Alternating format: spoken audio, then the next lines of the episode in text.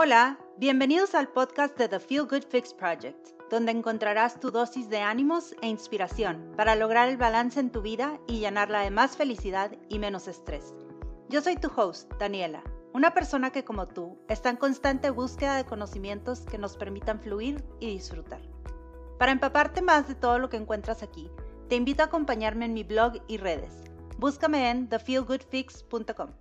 Hola, pues estoy a unos días de cumplir 40, una edad que me da un poco de miedo, que llega con como mil sentimientos y nunca jamás había sentido yo tantas cosas por cumplir años, como que el cumplir 20, 30, 15, 18, así como que edades que, que como que son edades más importantes, importantes entre comillas, pues no me habían traído tantos sentimientos siento que los 40 los recibo muy emocionada, muy contenta, muy feliz. Estoy en una etapa en la vida en la que estoy aprendiendo mucho de mí y me está gustando mucho hacer eso. No sé si es la edad, no sé si fue la pandemia, no sé a qué se deba exactamente, pero pues la recibo por lo que es. Pero también es una edad en la que llego con miedo, un poquito de coraje, porque no quería llegar. Vaya, no quería llegar tan rápido. Rápido entre comillas, porque me tomó 40 años como cualquier otra persona, pero en que siento así como que, híjole, se me acaba el tiempo y a la vez siento, no, tienes mucho tiempo por delante. Les digo, son como sentimientos encontrados. Entonces, pues sí, sí es una edad que llega con muchas dudas, con muchos miedos, pero a la vez es una edad que, a la que llego sintiéndome, es chistoso, como que más segura de mí misma, pero a la vez con, con muchas dudas. Entonces, yo pensaba, como estaba sintiendo todo esto que estoy sintiendo, que no puedo terminar de explicarlo, yo pensaba y decía, bueno, me da curiosidad si a lo mejor yo entrevisto a otras mujeres que estén cumpliendo edades así importantes y platicar con ellas y ver qué es lo que están sintiendo, qué es lo que están experimentando, cuáles han sido sus experiencias de vida, para aprender de ellas y ver si a lo mejor yo me puedo identificar en algunas de sus respuestas, si encontraba similitudes. Sin embargo, nunca jamás me hubiera esperado este resultado. Me impactó de buena manera y me llenó de como mucho amor, mucha esperanza, mucha alegría escuchar las respuestas de estas mujeres porque me llama mucho la atención que de cierta manera todos estamos conectados, todos estamos en este mundo queriendo el mismo objetivo, sin embargo, cada quien a su manera, cada quien con su camino. Y terminó siendo para mí uno de los episodios que más me ha llenado el corazón que me deja con muchos sentimientos súper bonitos, que me deja con mucha esperanza, tranquilidad y emoción por todo lo que compartieron. Quiero agradecer a todas esas mujeres que me brindaron su confianza, que se abrieron, que me compartieron, porque yo sé que no es fácil. No cualquiera es vulnerable, no cualquiera se abre de la manera que ustedes lo hicieron. Se los agradezco enormemente porque yo en lo personal aprendí muchísimo de cada una de ustedes. Son mujeres extraordinarias que seguro tocarán el corazón y la vida de alguna persona que nos escucha. Entonces, sin más, les dejo el episodio y espero que ustedes también los mueva tanto como lo hizo a mí. Hola, soy Ana Pau, tengo 20 años. Hola, hola, soy Sofía García, tengo 30 años soy Adriana Treviño, tengo 40 años. Hola, soy Diana Martínez, tengo 40 años. Hola, soy Bere Márquez, tengo 50 años. Hola, soy Ileana Casarín de Sada, tengo 50 años. Eh, hola, soy Ana Lupe, tengo 60 años. Hola, soy Maris de la Garza, tengo 70 años de andar aquí dando lata en esta vida. Estoy estudiando diseño gráfico, me encanta la repostería. Soy podcaster, consultora y emprendedora digital. Soy fotógrafa, artista investigadora académica, mamá de dos hijas humanas y tres hijas perrunes. Soy podcaster y productora de podcast y me encanta todo lo que tenga que ver con soñar en grande y llevar a cabo esos sueños. Soy podcaster, instructora en Enneagrama y Bienestar y autora del libro Diario de Bienestar. Soy esposa, mamá, amiga, hija y soy acompañante de vida. Soy mamá, esposa, abuela de dos nietecillos. Soy amante del arte, de la música, de la vida. Soy esposa, abuela, soy amiga incondicional y hermana entrañable. Ok, bueno, va. Como te comentaba, para mí los 40, yo me imaginaba de chiquita que los 40 era como que la edad de que ya eras señora, ¿no? Ya estás established, ya la mamá van, ya tu vida está resuelta, sabes todo. Para, yo así veía los 40. Para ti, Cumplir 20, el cumplir 30, los 40 los 50, los 60, 70. traían algún significado el cumplirlos y si sí, ahora que has llegado a esa edad, ¿cómo te sientes? ¿Significa lo mismo? Pues para mí cumplir 20 siempre sentí que era la edad donde ya eras independiente, donde ya te mandas un poquito más a ti sola. Ok, a ver, cumplir 30 para mí como que ya tenías formada tu vida, ¿no? O sea, ya, ya habías llegado a todas estas metas, o sea, ya no estabas como en la parte juvenil del adolescente y que se equivoca y que puede hacer todo lo que quiera hacer, sino ya está tu vida formada, ¿no? Ya tienes todo súper claro de a dónde vas y todos tus logros y ya como que lo empiezas a vivir. Ok. Para mí cumplir 40 lo veía siempre tan lejano. Como que yo decía, ay, a ver, no me, no me debe sorprender porque cuando yo me casé, mi suegra tenía 49 años. Entonces yo siempre veía los 40 como ya middle age. Sí lo veía así. Pero este, mucha gente me llamaba mucho la atención porque me decían, es que los 40 es la mejor edad para una mujer y los 40 es la mejor edad para una mujer. Y yo es como que, ay, eso dicen porque, pues porque te quieres sentir mejor, ¿no? Est- Estamos en, este, en esta perspectiva de hablar de los 40 años, pero yo nunca he encasillado a las personas por su edad. Tal vez porque siempre trabajé y, y me rodeé de mujeres, sobre todo, eh, que eran mucho más grandes que yo.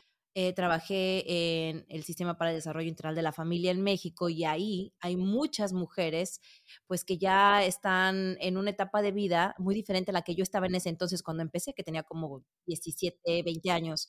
Entonces yo nunca encasillé a una mujer por su edad porque yo me rodeaba de mujeres súper poderosas de las que aprendí muchísimo y entonces para mí era como podía ver más allá de eso, porque ellas se mostraban así. Yo pensaba que cuando llegara a los 50 iba a estar como muy viejita. O sea, sí me, me veía como que decía, híjole, cuando tenga 50, ¿qué voy a hacer? ¿No? Hasta te ves, bueno, yo me veía a mí misma como el pelo blanco, ¿sabes? Este, como muy arrugada y a lo mejor con menos actividades. Y mis hijos grandes, pues ya estaban más independientes y que yo no iba a saber mucho qué hacer. Yo creo que a lo mejor cuando estaba más chica, cumplir los 50 significaba ya estás grande. O sea, ya es, pues ya 50 era como las señoras mayores, o sea, muy mayores. Pues el significado para mí de cumplir 60 cuando era niña, pues era la ancianidad absoluta, o sea, la tercera edad. 60 ya puedes sacar tu credencial de, del adulto mayor o del inseno, no sé cómo diablo se llama. Y a mí se me hacía como que 60 ya, pues ya, es grande. Fíjate, mi papá se murió de 61 cuando yo tenía 24 y a mí se me hacía, digo, sí que se me hacía mala onda que se muriera mi papá, obviamente, pero yo decía, ya estaba grande. Para mí siempre el día de mi cumpleaños ha sido un día súper feliz. Y me acuerdo que iba al, al colegio, yo apuntaba en el pizarrón, hoy es mi cumpleaños, 15 de diciembre. Entonces, la verdad, para mí el cumplir años es un gozo, porque disfruto la vida, porque me gusta festejar, porque soy amiguera y me gusta estar rodeada de gente que quiero, en fin. Entonces, siempre sí, cuando he cumplido años así de número cerrado, digo yo, pues me he puesto a reflexionar un poco. Y ahora que pienso que dentro de un mes cumplo 70, ya tengo tiempo pensando, ahora sí que, ahora sí estoy pensando que se me hace que ahora sí estoy un poco madurita. Por otro lado digo, ay no, o sea, todavía necesito esa parte de, de mi mamá. Y bueno, llegué y me di cuenta que nada que ver. nada, nada, nada que ver. Pero no, la verdad es que para mí los 40 ha sido muy liberante. Cuando según yo, yo antes le decía que si a los 18 me podía ir a vivir a un departamento yo sola. Y entonces me dijo, claro, nada más tipo luz, agua, súper, gas. Y yo, ah, fíjate que entonces no. Entonces yo sentía que a los 20 como que ya eras tú, tu onda, y pues no, no tanto, ¿verdad? Como que de 19 a 20 no sentí ese, no sentí tantísima diferencia. Sin embargo, sí era como un milestone. Había muchas cosas que quería que, ah, que cuando cumpliera 30 voy a hacer esto, voy a atreverme a esto, aquello, ¿sí? Y pues sí, en, esa parte sí me aventó a hacer muchas cosas que había dejado por hacer, no sé, en 5 o 10 años, ¿no? Entonces está padrísimo, pero definitivamente a los 30 todavía no tengo pues, la vida resuelta ni, cerquita, ¿no? Entonces sigo aprendiendo y me estoy permitiendo, pues, al cual vivirlos. Ya no ves las cosas como antes, ya no, ya no ves las cosas a partir, para mí los 40 ha sido la marca de no ver las cosas a partir de los demás, sino ver a partir de lo de lo que te hace bien a ti, lo que te hace sentir bien a ti, no nada más sentirte bien, lo que te hace feliz a ti, lo que te hace y te llena. Y empecé a cuestionar cosas que traía, creencias que me habían inculcado enseñando culturales que absorbí de la cultura, del mundo, la sociedad, a cuestionar y decir, pero este, esto no va conmigo. O sea, tan fácil como, por ejemplo, empezar a dejar ir a la posada de las amigas. Pero para mí siempre ha sido estresante y yo disfruto otro tipo de eventos. Y empezar, conforme me acerqué a los 40, a decir, no me gusta. O ya no decir, ya no encontrar excusas para las cosas. Decir de que, ay, no, no puedo, fíjate que tengo otra cosa. Es, no quiero, no tengo ganas.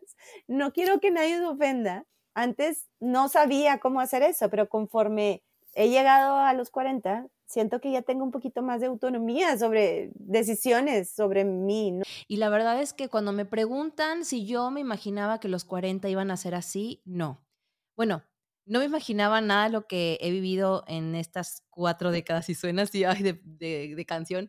Em, sin embargo, creo que es importante señalar que mi crianza fue un poco diferente. A mí nunca me mencionaron en mi casa mis papás que yo me iba a casar o a tener hijos.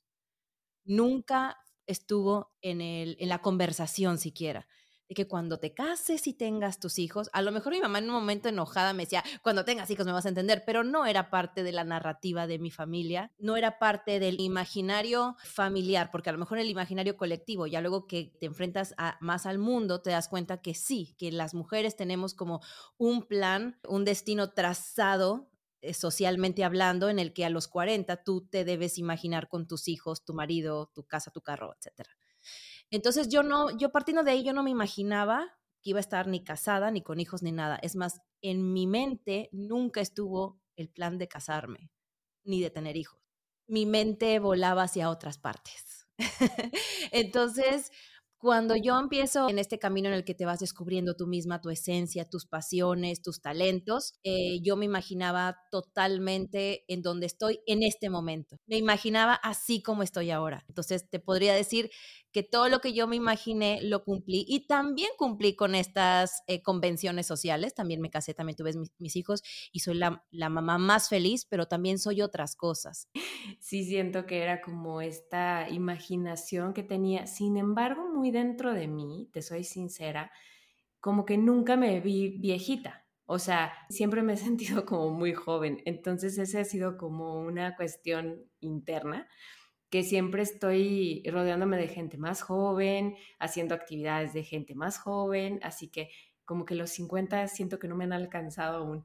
Conforme me he ido acercando y tengo mujeres tan impresionante que admiro tanto en esa edad, o sea, yo iba viendo a mis amigas, tengo un grupo en el que tengo amigas que fueron cumpliendo primero que yo, yo realmente me asombraba de toda la cantidad de riqueza y de vida y de posibilidades que hay con estos 50. Entonces, ya que me acerqué y que viví todos los festejos, porque realmente los 50 no es un festejo normal, o sea, los 50 sí creo yo que es así como, yo le digo el jubileo, porque verdaderamente es una celebración de llegar con tantas cosas acumuladas y, y con tanto enfrente también, porque se te abren muchísimas posibilidades. O sea, 61 años, ahorita como lo veo ahorita, a como crecí pensando en el número de 60 años, pues ahorita yo me siento súper feliz y súper plena de cumplir 60, de tener 60. Pero honestamente yo no me siento grande. no sé qué sea, ¿verdad? Pero me sorprende el cómo va uno cambiando la perspectiva de las cosas, de las mismas cosas. Y yo siento que todavía me faltan muchas cosas por hacer, aunque ya sé que a lo mejor no me alcanza el tiempo, pero yo siempre estoy haciendo cosas y cosas y, y entonces a lo mejor es por eso, por lo que veo la perspectiva de los 70 años muy diferente a como la veía cuando tenía 20. ¿Qué sueños tienes para tus siguientes años? ¿Qué te falta aún por cumplir? ¿Qué quieres hacer?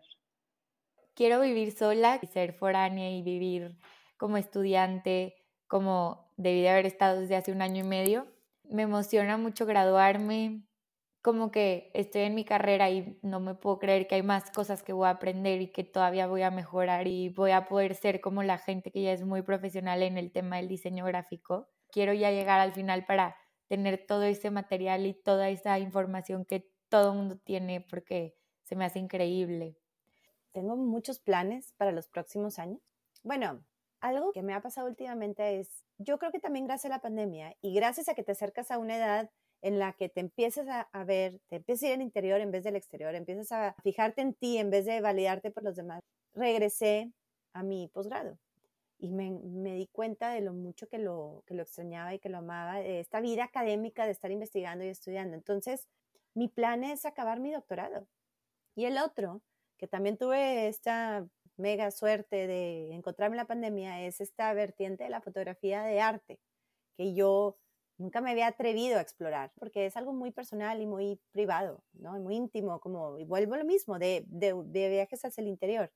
Y yo quiero seguir con eso, empaparme más en ese medio, investigar más sobre esto, exponerme más, que aplicar a, a becas, a exposiciones, a concursos, a lo que se pueda. Eh, me estaba planteando esto, ¿no? Como que dije, ¿qué me gustaría hacer el resto de mi vida? Recién va a salir mi libro, mi primer libro, así que yo decía, yo puedo seguir escribiendo el resto de mi vida. Claro que me encanta pintar, así que también puedo como alternar un poquito este ratos de pintura. Es una edad en la que ya no te estás preocupando por eh, qué van a comer mis hijos, eh, cuándo los llevo aquí, allá, mi esposo, como que son más independiente todo. Puedo darme estas libertades de repente de decir, hoy voy a todo el día a escribir, así que eh, no quiere decir que antes, o sea, a los 40 no puedes hacer eso, ¿sí? Simplemente son como estas cuestiones mentales que a lo mejor yo tenía por la edad que tengo, o sea, de decir a los 40 tengo que atender esto y esto. Después te vas dando cuenta que no es así, que el tiempo te lo regalas tú. Como que este último año ha sido mucho de replantearme qué voy a hacer con los siguientes años, en qué voy a trabajar, ayudar, cómo, cómo voy a vivir mi vida en pareja. O sea, ya no es lo mismo que antes porque mis hijos verdaderamente me han ido como soltando poco a poco. Este, la última de las niñas, de mis hijos manejó la semana pasada, entonces fue como todo un, he terminado con las vueltas, entonces sí, tengo mucho tiempo en mis manos, entonces he estado viendo qué voy a hacer. Me encanta todo lo de finanzas, ha sido mi sueño hacer algo alrededor de las finanzas, entonces ya había estado dando asesorías a mujeres y así, y siempre ese tema lo traigo muy presente y por muchas cosas me llegan entonces, en la pandemia me puse a estudiar finanzas personales en la era digital. Ya saqué varios cursos y estoy queriendo, estoy viendo hacia dónde me enfoco. Entonces, por ahí eso es lo que quisiera. Mira, por ejemplo, ahorita tengo pendiente una exposición de pintura que se ha ido aplazando por las cuestiones del COVID. Y, y ahorita pues me, me, hablan y me dicen, bueno, pues te vamos a tener que poner hasta enero del 2024. Pues yo dije, pues quién sabe si estaré viva, pero por lo pronto digo que sí. Entonces yo estoy contentísima. Otra cosa que me encantaría hacer sería ver crecer a mis nietos. Me encantaría, dentro de 10 años, mis nietos van a ser jóvenes y me encantaría convivir con ellos y platicar con ellos, compartir mi vida con la de ellos. Eso, eso me gustaría también mucho. Sin embargo, creo que ni siquiera yo tengo idea. Y no he sido una de estas personas que se puede visualizar mucho en el tiempo. Nunca he sido esas personas que te dicen, en cinco años me veo así, en diez años me veo así. Y no, tampoco me gustaría decirte que, que vivo en el cliché de que dejo que la vida me sorprenda, porque claro que tengo sueños y tengo aspiraciones y soy una persona que get things done. Me gusta hacer eh, que las cosas sucedan pero no soy tan adelantada en el tiempo. Entonces, lo que te puedo decir es que estoy disfrutando al máximo mis, mis 40. Entonces, yo no espero de mí ahora nada en específico por lo mismo y simplemente estoy dejando que mis propios sueños dicten hacia dónde va mi camino lo que sigue. ¿Cuáles, supongo que hay muchos, pero cuál ha sido o cuáles han sido los momentos más felices de tu vida? Los momentos, los momentos más felices. Pues sí, sí, son muchos. Cuando conocí a mi novio, que ahora es mi esposo, pues fue un momento muy feliz, ¿no? Cuando empezamos a salir, cuando... Cuando me casé también. Pues yo creo que uno fue, uno definitivamente el día de mi boda. Y me acuerdo que mi papá, cuando salí de la iglesia, me dijo, nunca te había visto tan feliz. Y me lo volvió a decir los días de los nacimientos de mis hijos. Él me volvió a decir, esa sonrisa que tienes, te la vi el día de tu boda pero también obviamente cuando tuve a mis dos hijos, han sido dos momentos que se te quedan marcados en el corazón y en el alma. Indudablemente, pues cuando nacieron mis hijos, indudablemente, ¿verdad? Uno fue cuando nacieron mis hijas. No me lo esperaba, la cantidad de emociones que sucedieron alrededor de eso, no me lo esperaba. No todas muy buenas, pero, pero por lo general, sí, o sea, fue como, wow, ok. Cuando nació Eugenia, mi prima, duré 11, 12 años sin tener ningún primo, entonces como que con él fue esa emoción. Ay, pues el nacimiento de mi nieto, eso pues porque es la novedad, ¿verdad? Pero sí es, la verdad es que todo el mundo me decía, no, no, es que no sabes, tener un nieto es, es un amor muy diferente. Y yo decía, ay, ya va. O sea, no, no es para tanto. Y a la hora que nació Fede, hace año y medio, híjole, y dije, ya las entendí, porque es un amor muy diferente. Es como una felicidad nada más con el solo hecho de saber que existe alguien que tiene partes mías. Eso está así como muy maravilloso. Pero también tengo muchos otros, a lo mejor más, eh, pues que no son tan de tanta importancia, ¿no? Pero que son muy importantes. Por ejemplo, el día que me gradué de mi carrera, o sea, que me recibí, que, que, les gustó mi tesis, por ejemplo. El día que defendí mi tesis de maestría. Bueno, dividido. El día que terminé la tesis y el día que la defendí. O sea, que ves todo el trabajo y no entiendes cómo salieron todas estas páginas y páginas y páginas y toda esta investigación y luego te lees y dices, ay, muy bien. bueno, que claro que estaba súper corregida por todos los asesores y todo, ¿verdad? Pero esto, yo hice esto, wow, no existía esta información y ahora existe. Cuando lancé mi marca de repostería fue también una cosa insuperable. Aparte, yo creo que ahora que lo pienso, estaba muy chiquita y no sé cómo le hice, pero me acuerdo mucho de mi mamá encima de mí, yo por favor, ya, o sea, tener a tu mamá de jefa es una cosa y ahora digo, si no hubiera tenido a mi mamá de jefa, no, se hubiera logrado nunca había sentido la paz que he sentido haciendo el, tipo de fotos, estas que digo de estudio, de arte, de, de estas instalaciones de flores que hago. Y cuando eh, empiezo a trabajar el proyecto con un asesor y lo, pues vamos a mandarlo a quién? Pues a Patricia Conde. Pues bueno, si nos va a decir que no, que nos diga que no Patricia Conde. Y lo mandamos y nos dice que sí. El día que me dijo que sí y el día que me, que me puso en su página de internet, fue así como que, ¡Wow! ¡Ah! Tipo, yo lo logré, o sea, lo, era un sueño, era algo que desde chica decías, qué padre ser artista, o qué padre estar considerando esto. Y ahora ahí estoy, como que hasta batallé en asimilarlo un tiempo. Entonces también cuando empecé a hacer ahora el podcast, o sea, el primer día que lancé el podcast es un momento que puedo recordar con mucha, mucha alegría. Y pues ahora que estoy esperando que llegue el libro a mis manos, creo que va a ser otro momento también de, de pues de mucha realización y de mucha alegría cuando tuve el valor de decir, aquí no es mi lugar. Eh, si tú tienes 20, 30, 40, 70 años, los que sean, porque nunca es tarde para darte cuenta que donde estás, tú ponle el nombre que quieras a la situación que quieras, en esa circunstancia en la que estás, no es tu lugar, es tu llamado a crecer, es tu llamado a moverte de ahí. Son momentos en los que me permití ser, que no tenía ni expectativas, ni lo hice porque me iba a dar el título, porque me iba a ser la mejor persona, así como con mucha intención. Simplemente me permití vivirlos. Creo que esos son los, los momentos que más disfruto. De repente hay momentitos chiquititos en la vida. Por ejemplo, no sé, los sábados, a partir de la pandemia, vemos películas en mi casa con las niñas y hacemos las palomitas y comemos tipo Ben Jerry's, nieve. Y de repente hay momentitos en donde dices, this is it. Así como esto es, esto es, estos pequeñitos momentos también.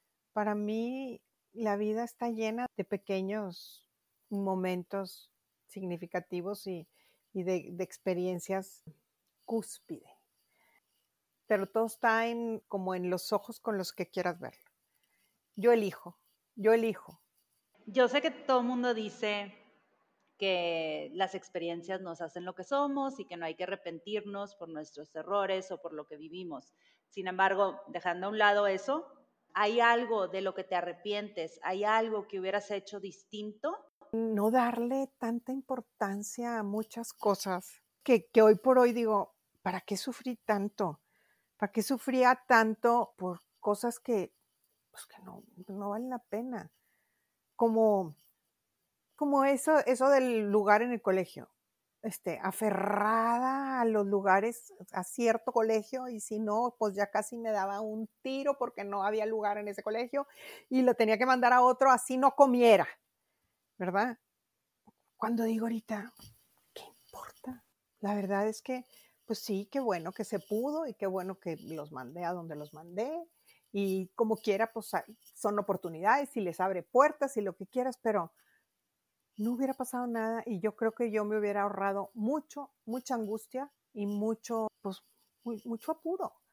Yo creo que mi consejo es que escuchen a, su interior y nos cuesta mucho trabajo porque hay demasiado ruido allá afuera. Entonces, sí es cierto que vivimos en una sociedad y que, y que las convenciones sociales nos pesan, las expectativas pesan.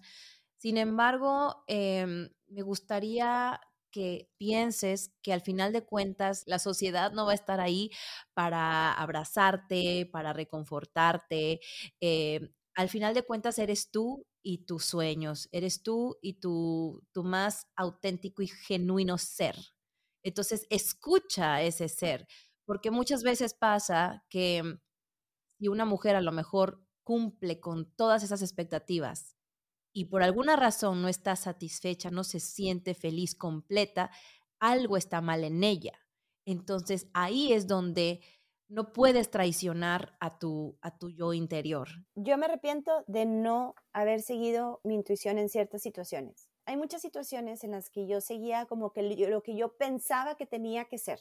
Esta vida que te dicen de que, ay no, hay que casarse y hay que tener bebés y hay que buscar pareja y hay que, este, particularmente como mujer, ¿no? Que yo creo que ese es un discurso fuerte, ¿no? Estamos muy ligados a, esta, este tipo de vida. Y yo me acuerdo que yo tuve que sacrificar partes que me encantaban como mi posgrado, porque me iba a ir a vivir fuera, porque que no necesariamente es lo mismo para todo el mundo.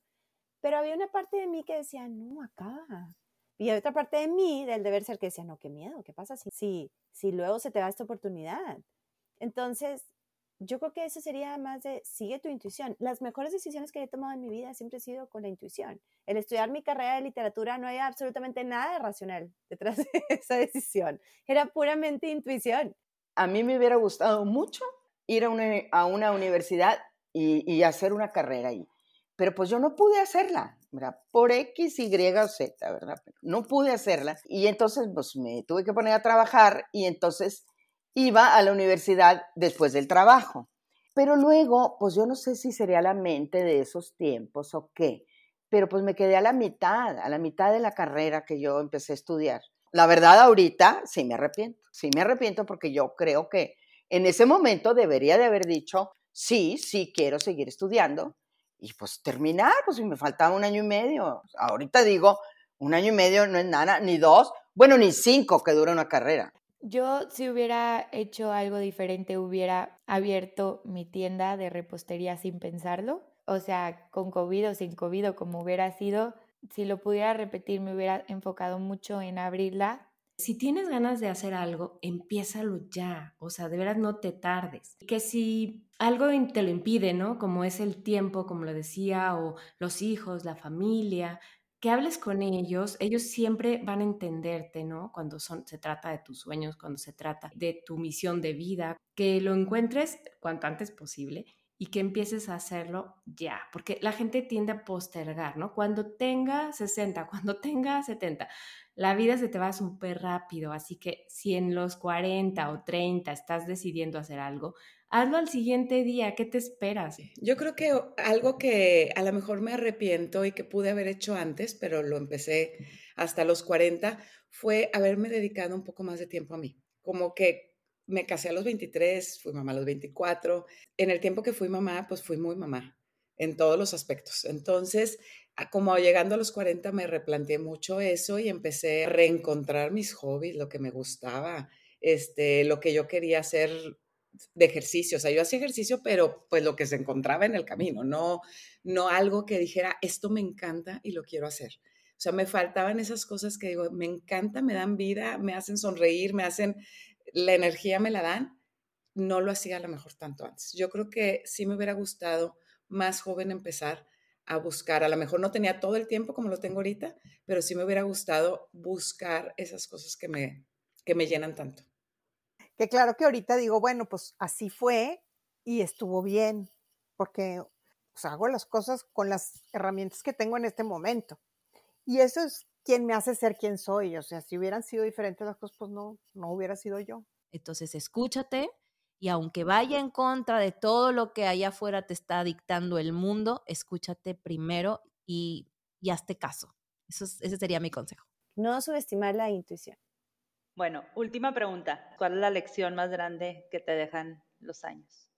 Creo que es hacer lo que a ti te da felicidad, lo que a ti te da paz porque si tú empiezas a ser así, automáticamente dejas de tener ese lado como de juzgar a las otras personas por lo que hacen. Si todo el mundo empezamos a pensar así, cada quien va a hacer lo que le parece mejor, lo que le hace muy feliz, lo que le da paz, lo que le divierte, y está perfecto. Y creo yo que me he perdido muchas cosas por él. Ay, no, no, ni al caso que haga esto, ay, no. No, tú haz tu vida como si mañana que vieras el video digas qué fregón todo lo que hice. Venimos a disfrutar, venimos a ser, venimos a compartir. Y todo lo que vaya en contra de eso simplemente dentro de ti te va a estar drenando. Y todo lo que drena, eso eh, pues te va pagando por dentro. Muchas veces nos, nos abandonamos por lograr, por llegar a esas expectativas y cuando no llegas a cumplirla, te empiezas a juzgar y te empiezas a decir, oye, es que ¿por qué no di más? Yo pude haber hecho, ¿por qué no estoy como los demás esto? Y es simplemente soltarlo y darte cuenta de que, a ver, o sea, traes tu brillo interior o no traes tu brillo interior, porque puedes haber llegado a todas las expectativas que se dicen de ti a los 20, a los 30, a los 40, a los 60, a los 70, pero si tu brillo interior se apagó, algo pasó. Más que llegar a las expectativas de esas edades, es si todos los días te enfocas en ser 100% tú y aportar ahí de, a los demás te va a hacer tener una vida más plena. Te puedo decir que yo era una persona que no hablaba, me costaba mucho trabajo, entonces imagínense que si me cambiaban de ciudad, cambio de escuela, eh, nuevos amigos, entonces me costaba el triple poderme comunicar con las personas y poder hacer amigos. No sé a qué le tenía miedo cuando me enfrenté a mis miedos, cuando decidí empezar a hablar salió como de mí, así está Bere que estaba encerrada, ¿no? Y me gusta ahora hablar, me di cuenta de el bien que puede hacerme a mí, pero también le puede hacer a otros el que yo hable. Así que ese ha sido como mi más grande aprendizaje, que muchas veces las cosas que escondemos o que guardamos van a ser nuestro más grande tesoro y no nada más para nosotros, sino para la gente que nos rodea he aprendido que nunca debe uno de dejar, cuando quieres hacer algo, pues pégatele, ¿verdad? Lo digo por experiencia, no porque yo así le hice, sino porque no le hice así. Que nunca es demasiado tarde para empezar tus cosas. No sé por qué tenemos esta idea, bueno, sí, sí sé, por la cultura, por la sociedad, todo, que a partir de una edad, particularmente como mujer, mm, no, no vas a estar tan guapa, mm, no, ya no vas a tener esto, este, no, ya, ya se te pasó el tiempo, ya, ya, ya tienes hijos, ya que más haciendo, trabajando. Y yo creo que no, yo creo que la edad te da una, otro tipo de, perspectiva de la vida. Y te lo pongo en ejemplo con, con el, el posgrado que yo dejé a medias. Lo dejé 10 años. Lo dejé en el 2011, no, 2010 y regresé en el 2020, 10 años. Fue bien difícil retomarlo porque el proyecto estaba complicado, pero me di cuenta de una cosa. Me di cuenta que la forma en la que yo tomaba clases a los 24 o 25 años, a la forma en la que yo tomaba clases ahorita a mis 39, 40, es radicalmente distinta. No sé si es madurez del, del cerebro, no sé si es el haberlo perdido y retomado, que lo valoras de otra forma, el tener tu tiempo más contado porque está repartida en más responsabilidades que lo saboreas de otra forma, pero yo creo que yo esa tesis no la pude haber acabado como la acabé ahorita. La acabé de una forma mucho mejor, más disfrutada, menos por responsabilidad, más por gusto. Entonces es al revés. La edad te da cosas que no te daba, que no tenías antes. Entonces para mí nunca es demasiado tarde. O sea, bueno, ya es lo que me dado cuenta. Cuando veo de que joven promesa, 28 años, publicado en no sé qué revistas de fotografía y digo, ay, qué padre, me ha encantado. Bueno, pues a mí me tocó a los 40. Una de las lecciones más grandes es que tenemos que, tengo que encargarme de mi propia felicidad y de mi, y de mi vida.